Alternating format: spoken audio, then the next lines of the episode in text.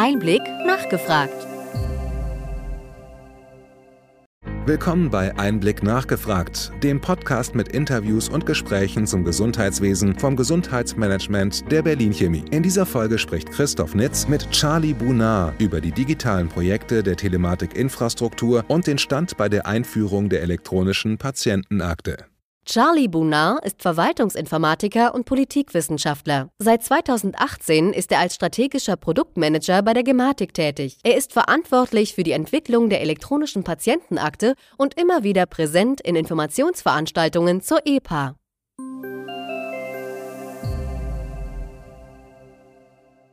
Wo stehen wir aus Sicht der Gematik aktuell bei den digitalen Projekten der TI?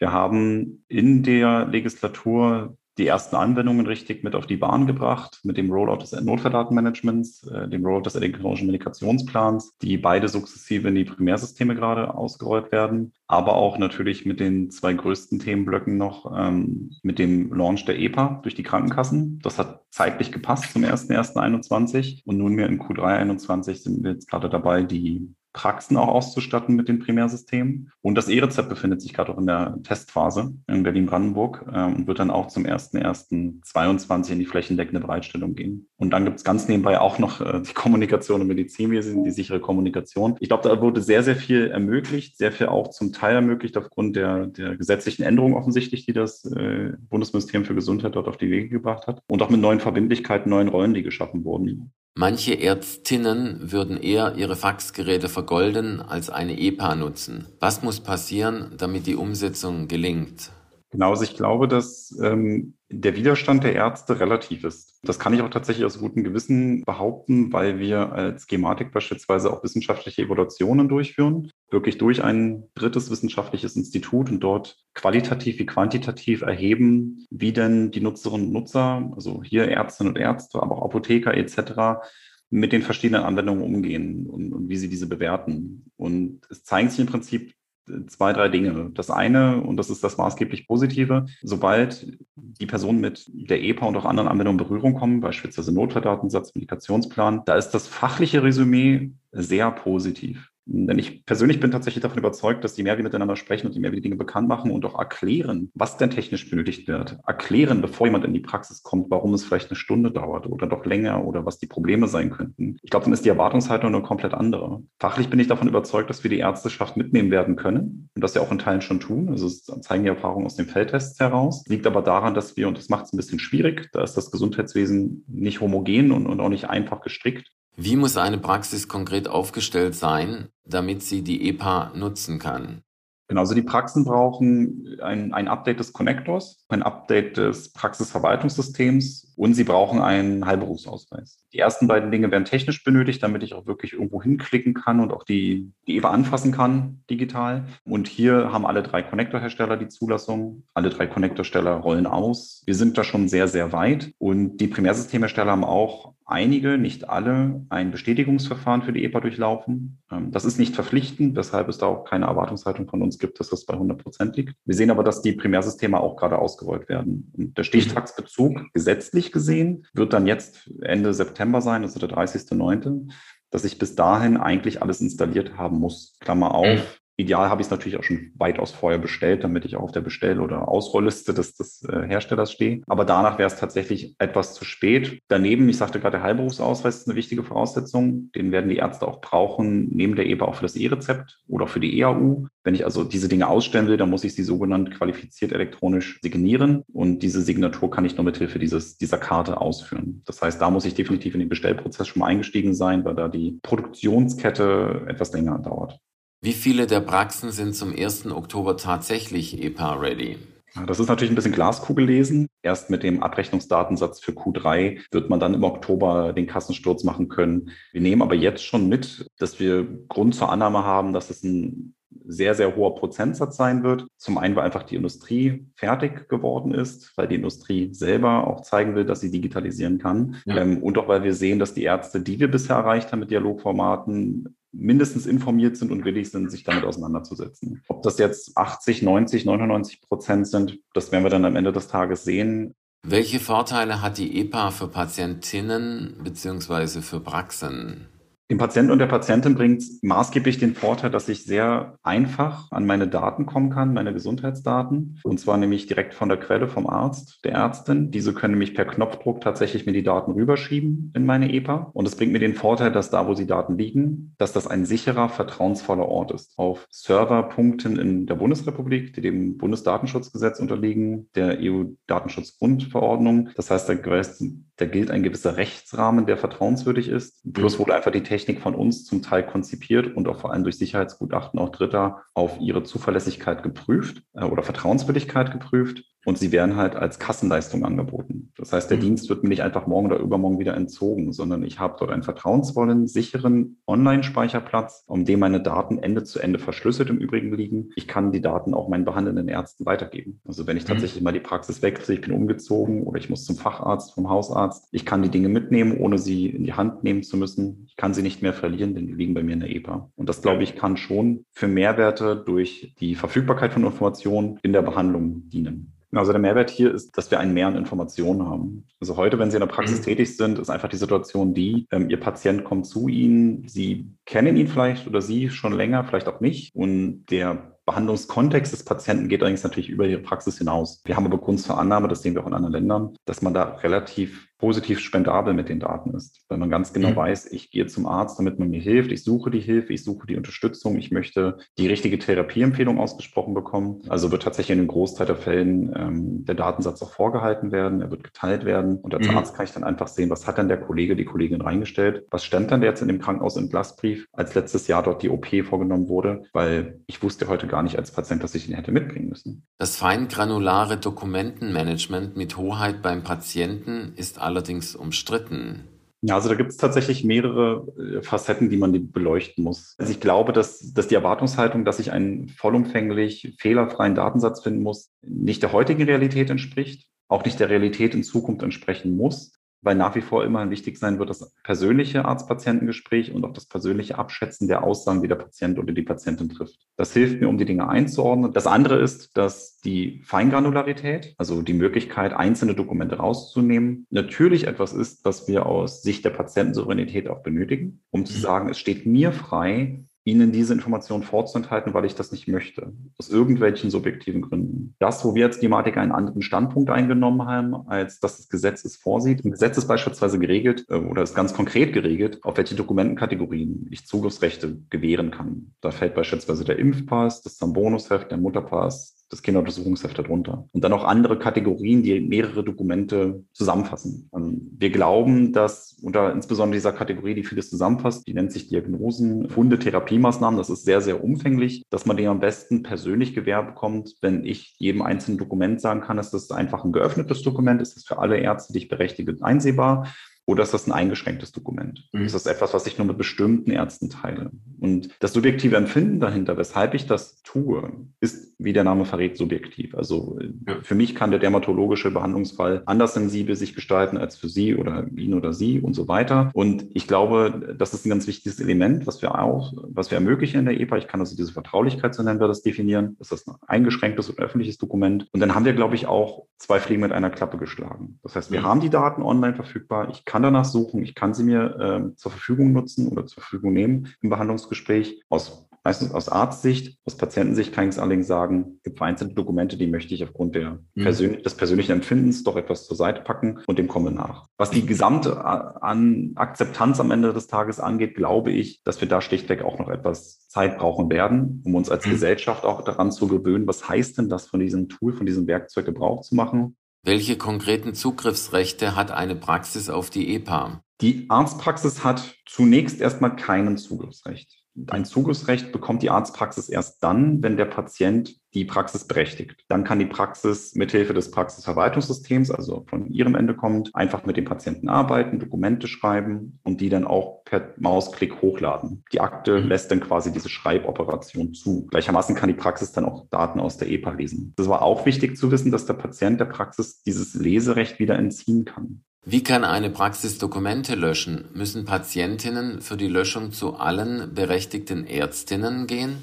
Ja, also da, da, muss man, glaube ich, differenzieren. Technisch gesehen geht das. Also technisch gesehen könnte ich dorthin gehen und Dokumente löschen aus der Akte. Die Frage ist natürlich, ist das plausibel, ist das sinnvoll, muss ich das tun? Und da gibt sich auch so vielleicht diesmal aus ärztlicher Sicht positiv die rechtliche Einschränkung. Eigentlich muss der Arzt oder die Praxis, das Praxispersonal nur das tun, was zum Behandlungskontext dazugehört. Was eigentlich intendiert ist mit dem Löschrecht für den Arzt, ist zweierlei. Das eine ist das Rückgängigmachen eines Fehlers. Äh, wenn ich sage, da ist was drin, was nicht mehr aktuell ist, ich möchte es aktualisieren und das alte soll weg, dann muss ich es löschen können. Das ist rein pragmatisch der, der Fall. Und das andere ist, ist dann auch kommunikativ in dem Sinne äh, zu sehen im Arzt-Patientengespräch. Wenn ich mich als Patient dann doch im Laufe dieser Behandlung bei dem Arzt, bei der Praxis dagegen entscheide, dass man das in die EPA trägt, dass ich die Praxis einfach darum bitte, das doch wieder rauszunehmen. Das, das ist einfach ein Umstand, der muss halt technisch äh, ermöglicht werden. Ein Anrecht aber darauf, dass der Arzt quasi die Akte für mich verwaltet und einfach ganz oder detailliert Dinge aussteuert. Das habe ich nicht als Patient. Wenn ich das tun wollte, wäre natürlich die Empfehlung, dass ich als Patient die Akte selber in die Hand nehme.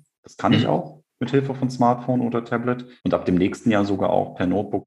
Wie sieht der organisatorische Ablauf aus, wenn Patientinnen eine EPA haben und auf Basis dieser behandelt werden sollen?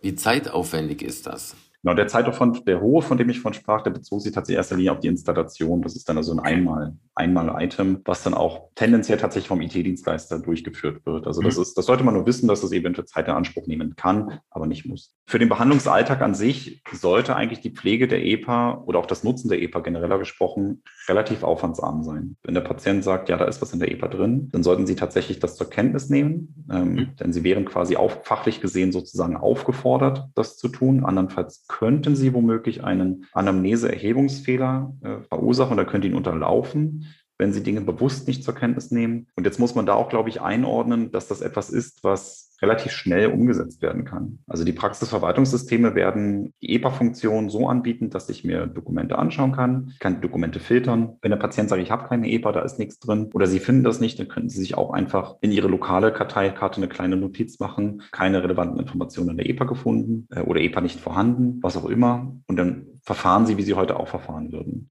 Wie ist der Stand beim Datenschutz? Die Konzeption der EPA auch unter Zuarbeit des BSIs, also des Bundesamt für Sicherheit mhm. und Informationstechnik, und des BFDIs, also des Bundesbeauftragten für Datenschutz und, ähm, und Information, durchgeführt wurde. Das heißt, diese Bundesbehörden waren stets eingebunden in die Konzeption, sind immer noch stets eingebunden in die weitere Spezifikation der EPA.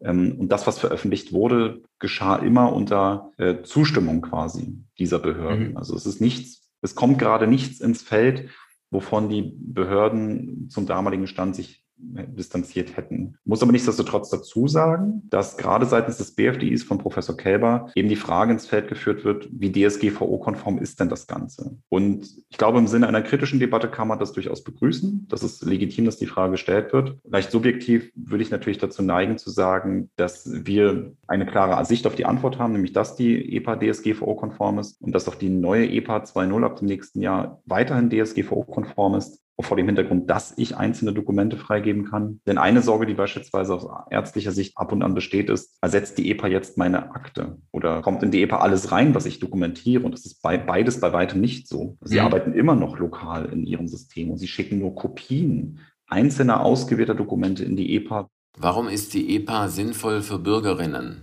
Die, die Gründe sind, sind, glaube ich, wirklich viel, vielseitig und sie sind auch da wieder sehr individuell. Wir sehen, dass die Kassen oder die Kassen tatsächlich diejenigen sein werden, die maßgeblich über die EPA informieren in Richtung der Versicherten. Mhm. Das sind also nicht die Ärztinnen und Ärzte. Die werden natürlich auskunftsfähig sein müssen und auch eine Information darüber geben, wenn sie gefragt werden. Aber eigentlich das Informieren zur EPA und das Überzeugen zur EPA, das liegt bei den Kassen. Wobei ich auch betonen will, das Überzeugen ist relativ. Es ist eine freiwillige Anwendung, es ist ein freiwilliger mhm. Dienst, den ich nutzen kann. Medikationsplan in der EPA und damit als Arzneimitteltherapie-Sicherheit, Notfalldaten vielleicht auch in der EPA und damit auch Versorgung im EU-Kontext. Also wenn ich dort im Notfall Eingriff unterliege, dass man das, das sehen kann. Das sind viele wichtige Punkte und auch Punkte, die sich dann vor allem zeigen, dass das, was gerade gebaut wird, als Kassendienstleistung ein Produkt ist, was viele, viele Funktionalitäten beheimaten wird. Also beispielsweise steht zum Beispiel auch drin als Funktion, die dann zum Jahr 23 kommen soll, dass ich das Organspenderegister kontaktieren kann mithilfe meiner Kassen-App. Und ich kann digital eine Organspendererklärung abgeben. Wir glauben, dass es tatsächlich auf Akzeptanz stößt, beziehungsweise die Bereitschaft, äh, dies zu tun, erhöhen wird. Ich kann Kontakt aufnehmen zum nationalen Gesundheitsportal. Dann haben wir mit der EPA als eine App seitens der Kasse. Ein ganz, ganz tolles Cockpit für die Versicherten geschaffen, wo ich ganz viele Dinge drin bündeln kann und die am Ende des Tages mir selber zugutekommen. Ich glaube, wenn man mhm. das einmal sieht, dann ist der, der, der Sprung ist auch zu nutzen gar nicht mehr so weit. Was haben die Feldtests konkret untersucht? Der Feldtest hat in erster Linie geprüft, äh, dass es technisch funktioniert. Und der mhm. Feldtest hat dann evaluiert, äh, wie die Akzeptanz der, der, der, der Funktionsweise sich gezeigt hat. Der Feldtest hat aber auch äh, den Sinn und Zweck gehabt, ähm, noch gewisse Falten nochmal auszubügeln. Also zu sagen, wo hapert das Konstrukt, wo habe ich äh, Installationsschwierigkeiten ähm, im Praxisverwaltungssystem, in den Konnektoren. Und da haben wir tatsächlich ein paar Dinge noch gefunden. Versicherer haben am Feldtest mitgemacht, haben also auch ihre EPA bereitgestellt. Wir haben verprobt, dass die Daten hoch und runtergeladen werden konnten, Rechnungen verteilt werden konnten und das System hat technisch und organisatorisch erstmal getragen. Muss eine Ärztin alle Dokumente in einer EPA kennen?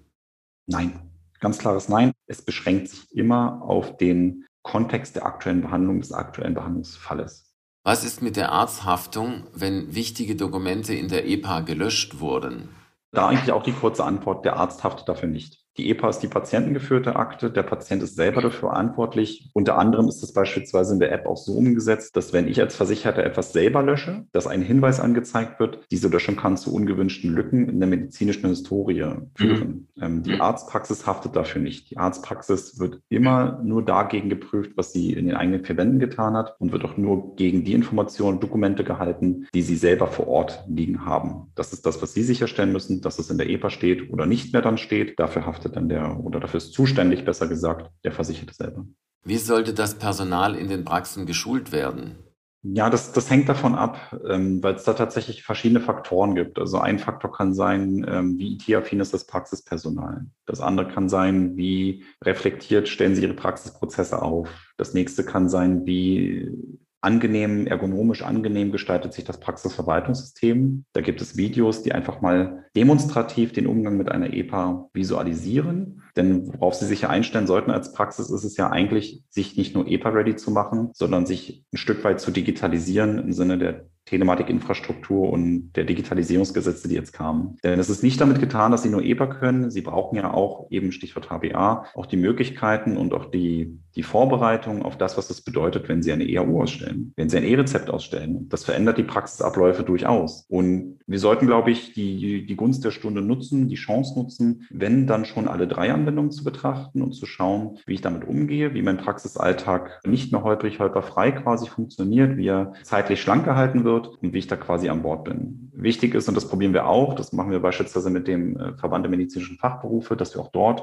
in die Magazinen die MFAs probieren anzusprechen und auch anderseitig das Praxispersonal zu informieren über all diese Dinge, die anstehen. Denn das ist eine Teamleistung und das ist auch eine Leistung, die sie auch als Team erbringen können. Das will ich an der Stelle nochmal betonen. Es muss nicht der Arzt oder die Ärztin etwas mit der EPA tun. Die Praxis kann mit der EPA arbeiten. Die Industrie hilft ihnen und nutzen sie gerne möglichst viele Weiterbildungsmaßnahmen, um sich mit dem Thema Digitalisierung auch im Breiteren auseinanderzusetzen. Wie funktioniert der Transfer von Daten aus dem Arzt-Primärsystem in die EPA? Also technisch gesehen ist es so, dass ich in meiner Akte eine, eine Eintrittsliste geschrieben habe als Versicherter. Und auf dieser Liste stehen äh, berechtigte Praxen. Die Praxen weisen sich aus mit Hilfe der sogenannten Telematik-ID. Das heißt, wenn Sie Connector, Kartenterminal und eine sogenannte SMCB-Karte, eine Institutionskarte haben, dann haben Sie in dieser Karte eine Telematik-ID. Da brauchen Sie zunächst erstmal die KVNR, die Krankenversicherungsnummer des Patienten. Sie loggen sich in die Telematik-Infrastruktur ein und Sie prüfen dann über die bestehenden Aktensysteme und damit über die verschiedenen Kassen hinweg, wo sich die Akte des Versicherten befindet. Maßgeblich dafür ist die Krankenversicherungsnummer. Wenn Sie das Aktensystem gefunden haben, dann prüft das Aktensystem, ob Sie mit Ihrer Telematik-ID reinkommen dürfen. Wenn das der Fall ist, dürfen Sie drin sich umschauen und worauf Sie, worauf Sie schauen, ist dann eine Liste an Dokumenten. Und Sie sehen immer diese Schlagworte zu den Dokumenten, diese Kopfliste an Dokumenten, Einträgen. Und wenn Sie jetzt der Meinung sind, dass Sie ein Dokument haben möchten oder sich es anschauen wollen, dann ist es ganz einfach tatsächlich. Sie klicken drauf und laden sich herunter oder drücken auf Anzeigen, auswählen, was auch immer das Dialogmenü in Ihrem Praxisverwaltungssystem sagt. Und dann wird das Dokument vom Aktensystem in der Telematik-Infrastruktur über den Connector heruntergeladen in Ihre Praxis hinein. Es wird über den Connector entschlüsselt und vor Ort zeigt Ihnen dann das Praxisverwaltungssystem das Dokument an. Das können Sie sich dann durchlesen. Sie können dann sagen, ich speichere mir das nachhaltig oder ich lösche es wieder, das war irrelevant. Und das ist, was passiert. So eine ganz wichtige Aussage dahinter ist folgende. Sie tun das manuell. Also Sie brauchen nicht Gefahr laufen oder, oder die, die Gefahr sehen, dass automatisch alles aus der EPA heruntergeladen wird oder andersherum alles aus Ihrem System bisher in die EPA hochgeladen wird. Was da passiert, das bestimmen Sie. Setzt aber auch voraus, Sie müssen sich damit also aktiv auseinandersetzen. Wenn Sie der Meinung sind, da könnte es einen EPA-Bezug geben, dann müsste Ihr Praxispersonal oder Sie selber tätig werden, gucken dort rein. Äh, wie gesagt, Telematiker, die im KVR werden geprüft und dann lade ich sie mir herunter und kann die Daten dann eigenständig verwalten. Was ist der Stand der EPA in der privaten Krankenversicherung? Ja, die PKV äh, sind tatsächlich noch nicht Anbieter der EPA, ich betone noch nicht. Der, der, der, Verband der privaten Krankenversicherungsunternehmen ist seit äh, dem letzten Jahr wieder Gesellschafter der Gematik. Die PKV sehen der Mehrwert der Telematikinfrastruktur. Wir gehen aber davon aus, zu Ende 22, vielleicht Anfang 23, die ersten privaten Krankenversicherten zu sehen, äh, die auch ihrerseits dann äh, die Vorteile einer EPA äh, für sich nutzen können. Was denken Sie über die Erwartungshaltung der Nutzerinnen? Wir leben im Jahr 2021. Die Smartphone-Abdeckungsrate ist enorm und die Erwartungshaltung von mir auch als Privatperson gegenüber einigen Anwendungen, die ist halt subjektiv da, wo sie ist. Und mhm. das Gesundheitswesen nimmt sich da nicht aus. Anderes Beispiel sind Behördengänge. Also jeder von uns, der Bürger oder Bürgerin dieses Landes ist, hat gewisse Erwartungen, wann ich dann ein Amt erreiche. Und die werden vielleicht nicht immer getroffen. Formulieren wir es mal so. Ähm, aber nichtsdestotrotz, die Erwartungshaltung verschiebt sich, weil wir sind einfach andere Dinge gewohnt und wir wollen für einen sicheren, technisch belastbaren Rahmen sorgen als Gematik. Und ich glaube, dass wir auf einem guten Weg dafür hin, das fürs Gesundheitswesen auch hinzubekommen. Herr Bonar, ich bedanke mich für das Gespräch.